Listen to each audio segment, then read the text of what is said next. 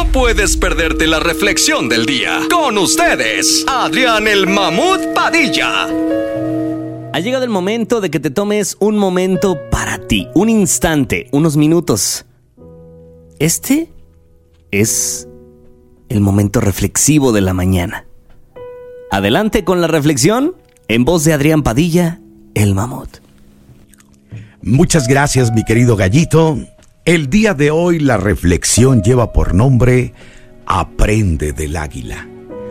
La razón por la cual el águila construye su nido con hierbas, plumas y espinas es muy sencilla. Cuando el aguilucho ha llegado a cierta edad, tiene condiciones para valerse por sí mismo, la madre saca del nido las plumas y las hierbas, de modo que solo queden las espinas para que incomoden a la criatura.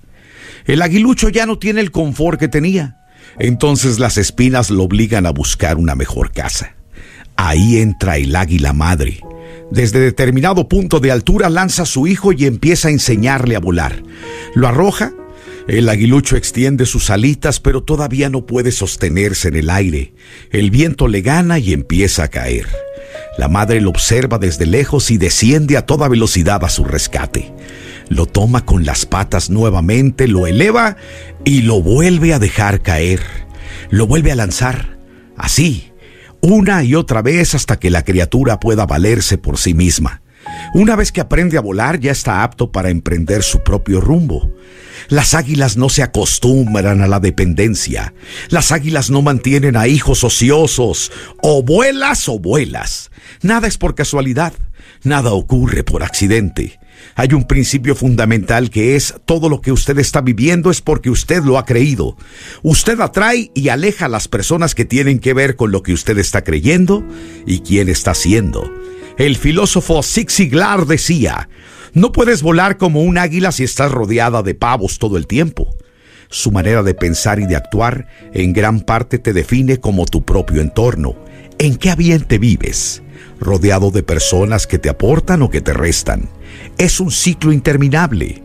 Esto es la suma de muchos factores para cada uno de nosotros que nos hacen responsables de nuestras oportunidades o de nuestros fracasos. Todo cambia cuando tú cambias y dejas de atraer a ciertas personas tóxicas y circunstancias para atraer a otras más beneficiosas. Así es como vamos creciendo, evolucionando y nos podemos dar cuenta de qué tal vamos en este examen llamado la vida. Esta fue la reflexión del día en Pa Arriba. Este contenido on demand es un podcast producido por Radiopolis Podcast, Derechos Reservados, México 2024.